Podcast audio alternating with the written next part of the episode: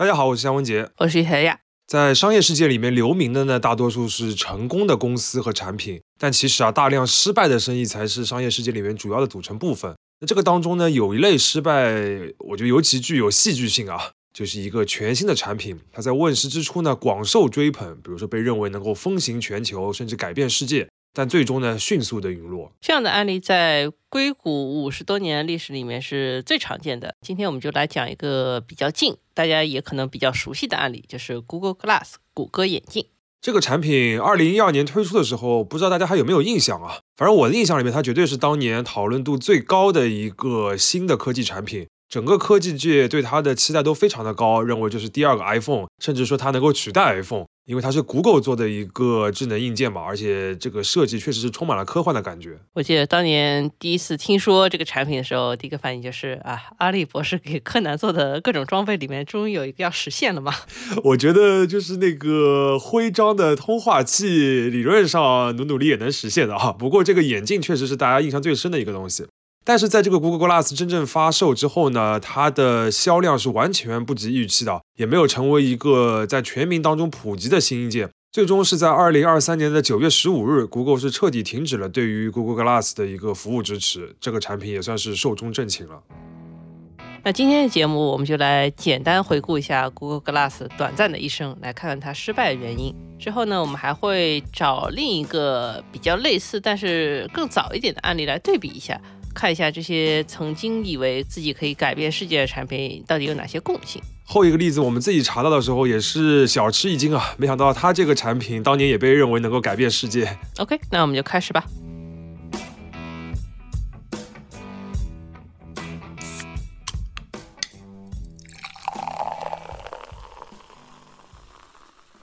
这里是商业就是这样。肖老师，我觉得有必要先介绍一下 Google Glass 到底是个什么样的产品。我觉得应该有一些同学完全不知道这个东西也是有可能的。嗯，确实，简单而言的话，它就是一个我们现在比较熟悉的可穿戴设备。那我们现在常见的有可能是手表啊，包括手环啊这样的。那 Google Glass 的话，其实是比较早的引领了这个可穿戴设备的一个风潮。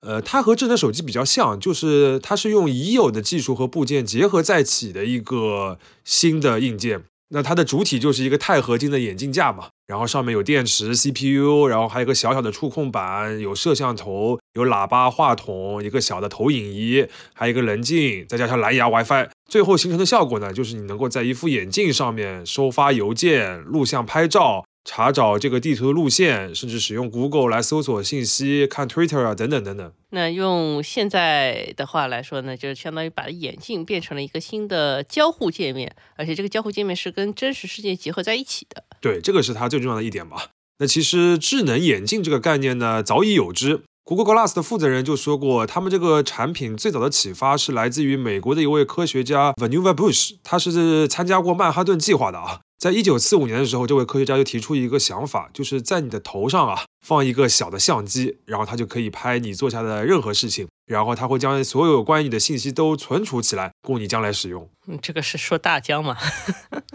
有一点啊。那在 Google 之前呢，其实也有一个著名的公司尝试过非常接近的这个设计，就是 Dyson。呃，它的创始人 James Dyson 呢，曾经就试制过一个像 Google Glass 这样的一个眼镜，然后他还带一个耳麦，所以它也是有语音的控制的功能的。只不过呢，这个设备它的充电啊，包括存储啊、处理的这个部分，都还是要有一个外挂的主机来完成的，就是相当你还要再背一个 Walkman 一样的东西。小时 Walkman，我觉得年轻的听众也不知道你在说这个东西是什么吧？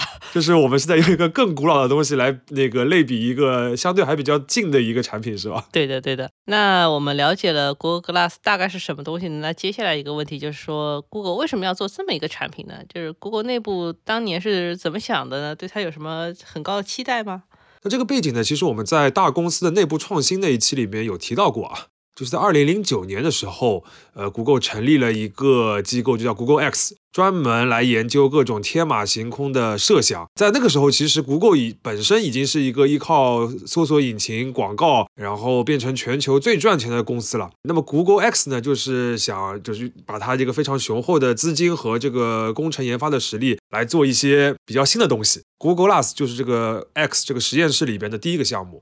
那之后呢谷歌的创始人之一就谢尔干布林呢，他还亲自的加入来参与这个 Glass 项目的开发。但另一方面啊，他在谷歌内部其实这个项目是极度保密的，就大多数的员工是不知道这个产品的，包括 Google X 这个实验室另外一些项目的成员也是不知道它的。创始人直接参与项目，再加上非常严格的保密啊，可以看出来 Google 内部对这个东西期待还是很高的。那从商业角度看，当时苹果已经依靠 iPhone 奠定了自己在这个硬件产品里面的地位。Google 虽然有自己的安卓系统，也有 Google Pixel，但是的确缺乏一个全新的或者说很有新意的硬件来竞争这市场。那从这点上面来看呢，Google Glass 是一个很有战略价值的东西。而且，就像我们刚才讲到的，其实可穿戴的设备当时被认为有可能是下一个类似于 iPhone 的一个产品的热点嘛。那 Google Glass 其实是比较早引领的。那接下来我们就进入到二零一二年，就是经过了几年的这个研发啊，Google Glass 就在这一年惊艳亮相。那这个也是这个产品十一年的生命当中最高光的一年。那二零一二年的四月，Google 就发布了一条叫做 One Day 的视频。那它展示了一个人在日常生活当中使用这个 Google Glass 的一天，而主要就是呈现出它能和一些日常的生活场景，就是现实的这个物理的世界啊，无缝衔接的一些便利性。那当时这个视频就已经引发了巨大的期待。呃，在两个月之后，谷歌的开发者大会上面呢，这个 Google Glass 就正式的亮相。放到现在啊，这场发布会都称得上是绝对的震撼。当天啊，有几位跳伞的运动员，他带着这个 Google Glass 在飞机上与现场的参会者视频直播连线，然后大家就看到了，就是他们这些跳伞运动员这个戴的眼镜里边看到的那个画面。随后呢，这些运动员就跳到了会场附近。随后呢，这个 Google Glass 又经过了自行车手还有垂直速降运动员他们的接力，最终送到了会场当中，戴在了创始人之一布林的头上。那整个过程呢，现场的观众都是通过这个第一视角展示，见证了这个可穿戴设备最富有冲击力的一个画面了。感觉是一些什么极限运动的一个现场表演。呃，我们会把这期发布会的链接也放在 Show Notes 里面，大家可以去感受一下。那随后呢，Google Glass 就毫无悬念的成为了当年最受关注的一个硬件产品嘛。比如说，《时代》杂志就将它评为2012年年度最佳的发明之一。那 Vogue 杂志呢，也用15页的篇幅啊，长篇的报道这个产品。当年九月的纽约时装周上面，Google Glass 也被模特穿在身上了。确实，我觉得早期的 Google Glass 非常强调所时尚路线。我觉得想要通过这种方式吸引大众注意力，这个也有可能是这样子的。不过说实话，它这个造型跟时尚，或者说当年的时尚吧，实在是有点搭不上边。你说现在时尚倒是有点可能啊。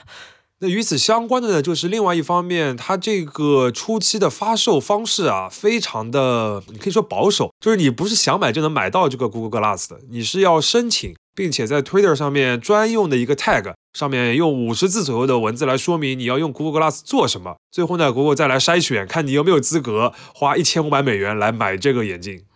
感觉不是奢侈品了，是什么限量款奢侈品？对的。那这种方式呢，就让 Google Glass 很快就成为了某种展现身份的标签嘛，非常的潮。那几乎所有硅谷的投资人也好，企业家、记者，包括我们刚刚讲的娱乐圈啊、时尚圈的人士。都竞相的带 Google Glass 来拍照，像 Opera 啊、Beyonce 啊、詹妮弗劳伦斯啊，反正带 Google Glass 的那个名人，我们名字可以报一串。当然，后面我们又会提到，这个产品的失败也与这个策略有一定的关系。在这个出道即巅峰之后啊，Google Glass 的风评其实很快的往下走了。呃，因为消费者的体验从一开始的新鲜刺激、爱不释手，马上就变成了厌倦以及对各种各样的问题的抱怨。那 Google 呢是从来没有公布过这款产品的具体销量，但是我们看到的事实啊，就是在二零一四年这个产品才正式的面向公众就是开放的销售，而不是限制你了。但是在这个时候，它已经没有掀起太大的这个抢购的风潮了。那到了二零一七年呢，它就转变了定位，变成了一个面向企业端的一个工具了，可以说是变化很大。那我们就来具体讲一下它的问题出在哪里吧。第一个呢，就是价格，刚才讲过的，最初这个设备的价格是一千五百美元，这些钱当年可以买两个入门款的 iPhone 了啊。但是 Google Glass 这些功能呢，却是任何一台入门的这个最便宜的智能手机都能达到的。那价格看上去是一个所谓定位的能力吧，就是确定自己在市场上位置是哪里的。但是它背后体现的是这个产品的准备呢，显然还不够充分啊，也没有朝着一个大规模普及的方向去做开发。这一点我们在后面也会提到的。第二个问题呢，就是它的产品上的一些问题啊，就是续航时间。Google Glass 它当时宣称的续航时间是六个小时，但很多用户实际体验下来呢，如果你经常的使用拍照的功能啊，它的续航其实只有两个小时左右，那就不存在你每天一直带着这个设备的这种可能性了。续航时间真的是可穿戴设备一个非常重要的生死线啊，包括手机。我觉得现在手机的续航真的越来越短了。对的，那其实不仅是可穿戴设备啊，可以说所有电子产品的发展都是要建立在电池技术的这个基础之上啊。你想，上个世纪日本的电子产品如此的领先，其实一个重要的隐藏优势就是电池，就是它是一个蛮卡脖子的东西。我们之前讲吉列那期的时候就提到过，我们，当时吉列收购了金霸王，那把它作为一个重要的科技产品呢，现在也可以理解了，就是金霸王确实很重要啊。对，关于电池的话题，以后有机会我们还可以展开再讲讲。呃，那与这个 Google Glass 产品相关的第三个问题呢，就是它的这个软件的生态严重的落后了，完全没有形成所谓的开发者的一个社区，然后它就导致这个 Google Glass 它的眼镜的上面的这些应用啊，长时间就仅限于我们前面提到的最基础的那几个。那很多一开始沉迷于这个眼镜的一些 geek 吧，到后面都表示他戴的不耐烦了，因为用来用去就是那些最常用的功能，主要就还是拍摄嘛。嗯，那等于说到这个阶段的话，Google Glass 就跟柯南那个很厉害的眼镜没有什么关系了。对的，而且这个拍照功能本身啊，也成为了 Google Glass 失败的一大败因，因为它会带来很大的隐私问题，在当时引发了很大的争议。因为大家想一想啊，就是这个眼镜你戴上去之后，就意味着你能够随时随地的在人们察觉不到的情况下来摄影摄像。那这个功能其实在很多场景是很敏感的。嗯，因为像海外有的市场，像手机的拍照声音是不能关掉的。你想象一下，你这个人摸了一下眼镜，然后你的脑袋上发出一声怪声，你周围人会怎么看你？对的。那如果没有这个声音的话，其实所有的人都会默认你戴着这个眼镜的这些人，他们一直在拍摄嘛。那这就是很大的问题。这个就让 Google Glass 从一开始的一个他想要成为的那种时尚单品，人人都穿的很酷的东西，变成了一个有点社交毒药的一个东西。我们看到 Wild 的一个作者叫 Matt Honan，他就在一篇报道里边说，他没有办法带着 Google Glass 去餐厅、去酒吧、去电影院、去学校。最后他发现，他只能在走路的时候带着它。那 Google 创始人之一布林对于智能眼镜最开始是有一些自己的判断或者说洞察的。他说是 Google 希望是创造一个能够让信息随时出现在你面前的设备，就它是一个把信息带过来的一个东西。嗯，但是这种对于高效获取信息的极致追求呢，我觉得在现实社会中未必走得通哈，所以它确实很像一个硅谷限定的产品。对的，就是你把一个 Google 的搜索引擎直接打在你的眼前，这个东西听上去很酷啊，但是实际上好像和大家的这个生活并不是非常的相关。那最后一个它的毛病呢，其实和产品无关，就是我们前面讲到了它这个营销策略和这个时尚的定位。因为一开始穿戴这个眼镜的都是一些可以说是精英阶层吧，那很快这个时尚的标签就变成了一种怎么说呢？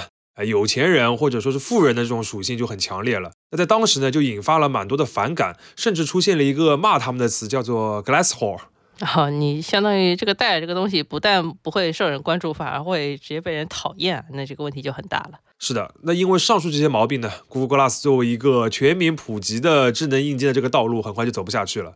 到了二零一七年呢，它发布了一个价格九百九十九美元的企业版，然后把它定位在一些特定行业的工具上，比如说医疗啊、物流啊、制造业啊、设计行业啊。然后它这个软件应用呢，也按照这个思路去配套了。那这个转变呢，倒是帮助它这个产品的寿命又延长了六年。那到了二零二三年的九月十五日，就像我们开头说的。Google 呢就彻底停止了对于 Google Glass 的服务支持。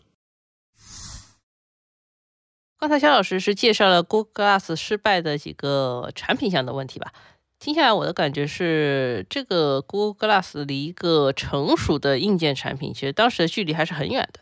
没错，那这个呢，其实就涉及到上述这些产品层面背后一个最大的问题，就是二零一二年发布的这个 Google Glass，它并不是一个怎么说呢，完全体、成熟体。根据《纽约时报》之后的报道啊，就是团队的内部呢，根据 Google Glass 的这个场景定义，其实是有很大的分歧的。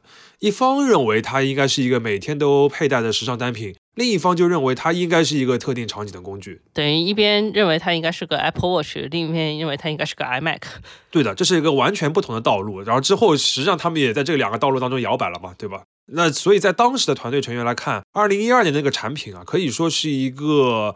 意见还没有统一时的一个原型机。嗯，等于他们还没有准备好，就是说怎么去描述这个东西的时候，就直接把它先扔到市场上去了。对的，那为什么会有这个决策呢？其实还是这个创始人布林，他就觉得你们一直在内部这样搞或者争啊不行，就应该赶紧把这个产品推向市场，然后让消费者来使用，然后获得了用户反馈之后再来改进它。嗯，一个很典型的互联网的一个所谓迭代思维吧，显然也是想要在上面复制一下 iPhone 的路线。对的，因为 iPhone 最初的时候其实也是各种各样的毛病蛮寒碜的，但是到后面的话，逐步就开始厉害起来了。但是啊，这个迭代要有一个背景，就是你要有一开始就要有足够的销量来形成这样一个正向的循环啊。呃，还有就是你一开始这些硬伤啊，不能太硬。但是呢，Google Glass 的问题就是它这刚才几个问题都是太大的硬伤了，所以一开始它这个销量就带不起来，也不可能形成后面这个迭代了。而且相比起来，就是手机是一个市场上已经有的产品品类，那智能眼镜呢，就是一个过于新鲜，就是完全。全新的一个智能硬件，那相当于在培养一个全新的消费习惯，所以说跟手机的这个迭代也还是有很大差别的。没错，呃，其实当时还是有很多不看好 Google Glass 的这个声音啊，那其中最有名的一个声音就是来自于 Tim Cook，他的说法就是眼镜不会成为一个主流产品，手腕会更加有趣。因为他认为戴眼镜是因为人们不得不这么做，而并不会有多少人在没有必要的情况下面去戴眼镜的。嗯，虽然酷这个说法显然是预示了他可能一定或者说一定要做 Apple Watch 这件事情啊。不过不得不说，他这个产品洞察有点道理吧？因为戴眼镜这个事情呢，虽然很常见，但是经常戴的人，他的目的是很明确的，就是他不戴眼镜出不了门。而不戴眼镜的人呢，其实也很难习惯这一点。对的，就搞了最后就变成你要戴一个不是眼镜的眼镜，变成一个非常狭窄的一个一个通道了，对吧？那说到这里呢，我们想稍微引申探讨一个话题，就是 Google Glass 它这个科技的产品到底有什么价值？我们从技术的角度上面来看呢，它其实是两个层面的结合。第一个就是增强现实，第二个是可穿戴设备。增强现实呢，它这个理念其实本质上来说就是要摆脱这个二维的屏幕的限制，然后把一些高密度信息和整个这个三维的这个真实的物理世界来结合嘛。这个在特定的一些场景其实会发挥很大的作用，尤其我觉得是可以帮助我们理解一些复杂的事物，比如说一栋建筑啊、一个发动机啊，或者说是一个人体的器官啊等等的。我所以，我看到哈佛商业评论上面刊登过一篇挺有名的文章啊，就叫做《为什么每个组织都需要增强现实的战略》，讲的其实就是这个增强现实在专业领域的一个价值。其实目前增强现实应用也主要是在这个层面的。那从这个角度来讲呢，Google Glass 一开始内部的这个争论啊，经过用户的筛选和反馈呢，就逐渐是有了一个比较明确的方向，就是往这个方向走的。只不过这个方向呢，可能不是布林最初想要的，把 Google 搜索引擎随时随地扔在你眼前啊。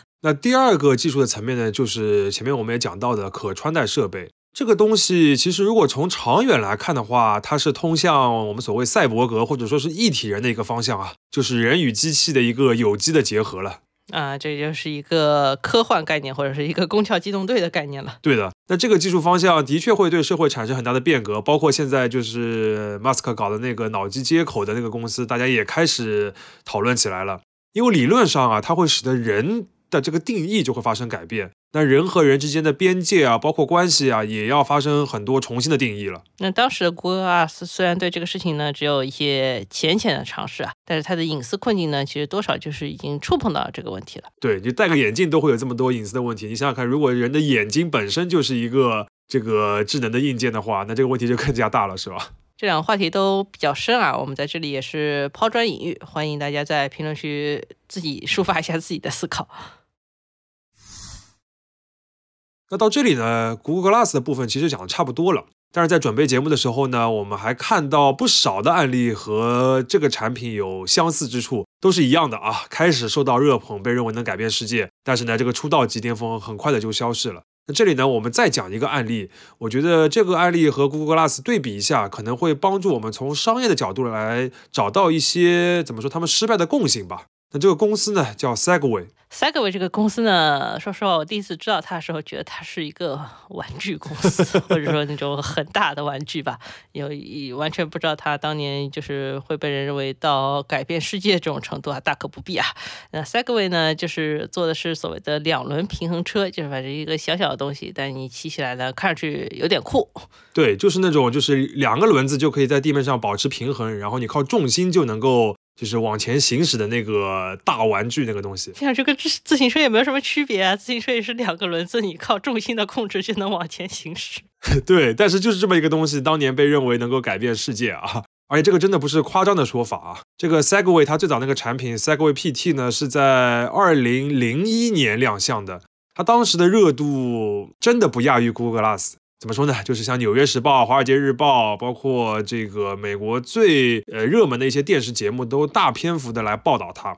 当时硅谷最著名的投资人之一 John Doerr，他直接就是说这个产品会取代汽车，彻底改变人类的出行方式。然后它会成为历史上最快实现十亿美元收入的公司。然后乔布斯呢也非常的热捧这个产品，他说这个创新是和个人电脑一样级别的一个创新。然后他自己个人要投资六千万美元去入股这个公司。结果这个 Segway 的创始人叫卡门，他还拒绝了这个 offer，因为他要保持这个公司的独立性。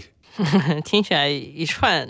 Buff 就是明星产品，这个 buff 叠满了。对的，我自己印象最深的就是这个产品，甚至在它公开亮相之前已经被追捧了。什么东西能在公开亮相之前就已经被追捧啊？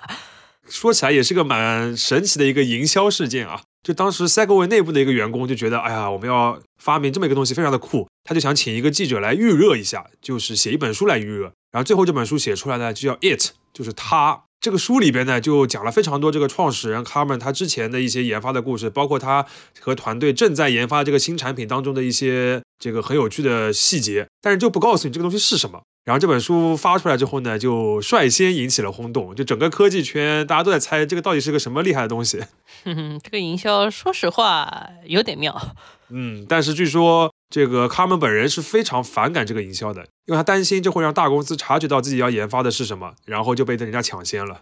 所以他当时是真觉得自己发明这个东西很厉害吗？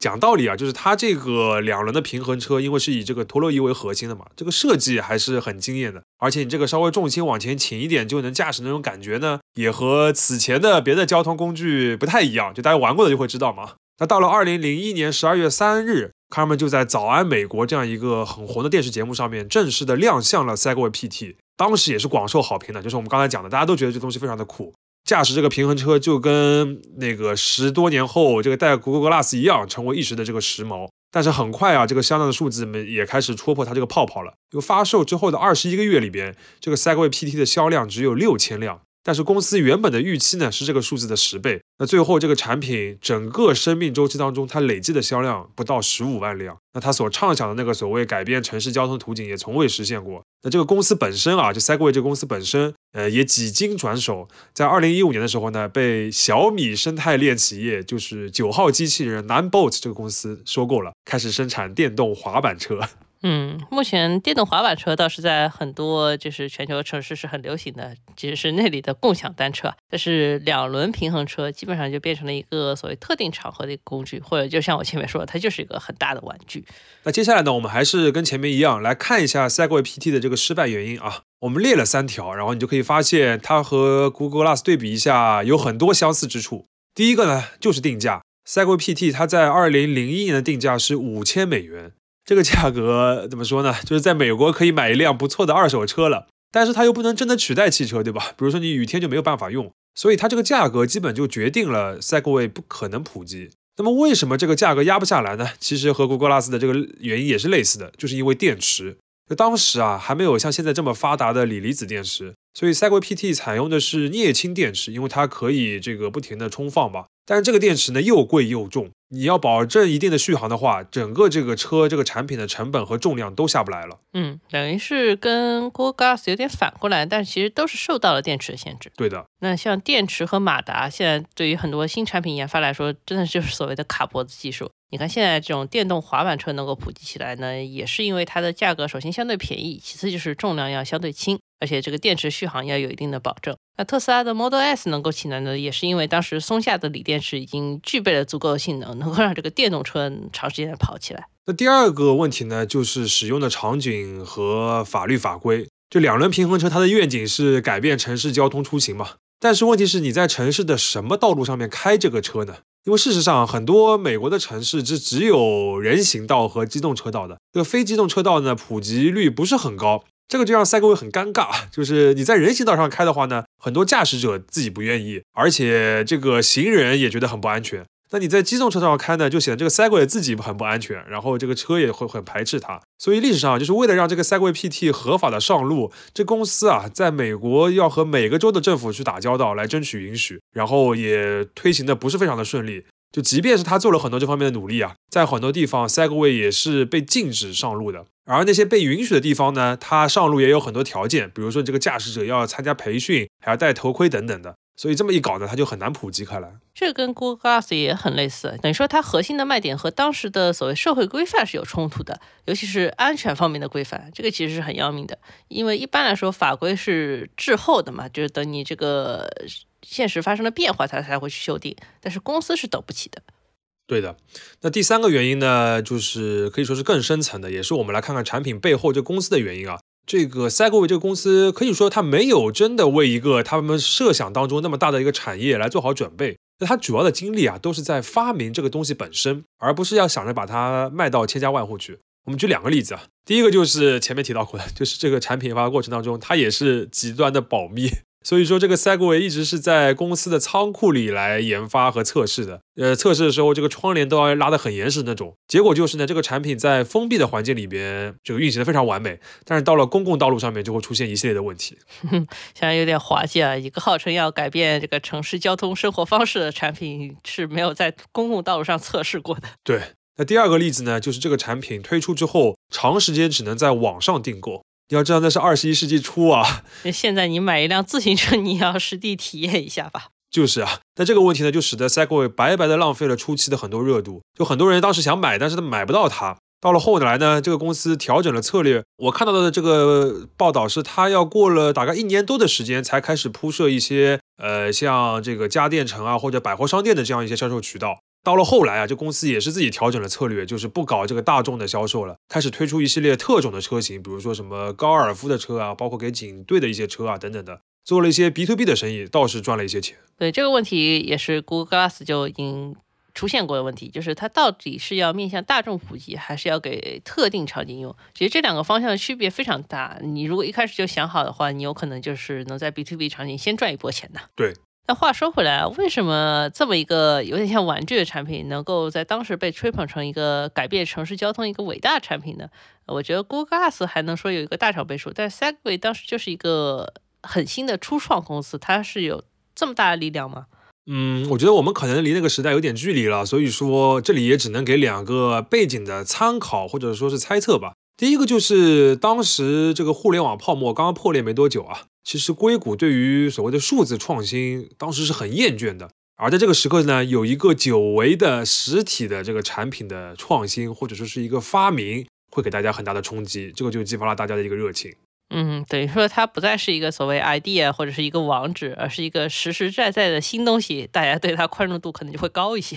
对，那另外从产品层面呢，也确实要承认这个两轮的平衡车。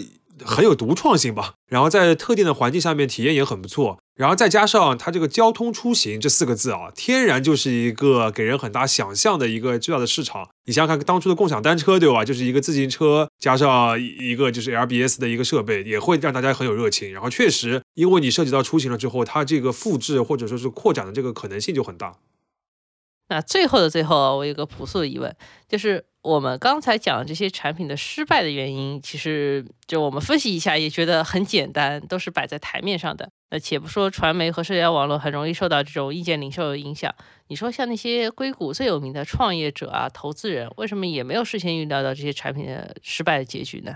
嗯，这个确实也是我们做这个选题想讨论的一个话题啊。我这边也只能给出一些我们自己的一些想法啊。第一个，我觉得就是这些投资人啊，他其实是能够承担这个产品失败的风险的，但是却不能允许自己错过。那这个也是整个硅谷比较主流的一个氛围嘛，所以他们愿意去尝试一些风险很大的一些投资。但我觉得更本质的一个问题，可能是犯错或者猜错一个产品的未来是一个常态。呃，我想到的一个类比呢，就是体育赛事里面的选秀，这个在篮球、棒球、橄榄球这些赛事里面很常见嘛。就是每年职业球队都会从学校里边选拔一些这个新人新秀来进入球队。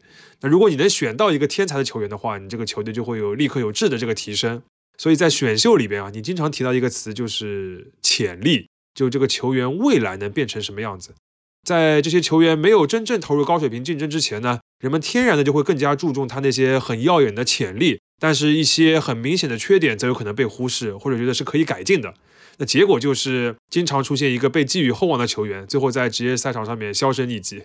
嗯，所以说某种程度上，这些全新的产品呢，就像这种职业体育里面的新秀运动员，那他们一定要被放在市场上试一下。那试一下的话，有可能就成了，有可能就不成了。对，呃，即便是现在已经有非常多科学分析的这个手段啊，但是这个体育比赛当中的这些球探们选择的这个错误率依然非常的高，就是因为它本身就有很多的不确定性。呃，这个东西是现在人类无法完全把握的。你想想，这还只是在体育比赛这个规则相对清晰、相对封闭的这个环境里边啊。如果你把整个这个预测放到商业世界里边来的话，它这个事物运行的规律就更开放、更复杂、更不可把握。所以说，其实不可预知才是一种常态。所以，就像芒格说的，预测未来的唯一作用就是展现预测者的愚蠢，而回溯历史总能帮我们多理解一点点。商业就是这样。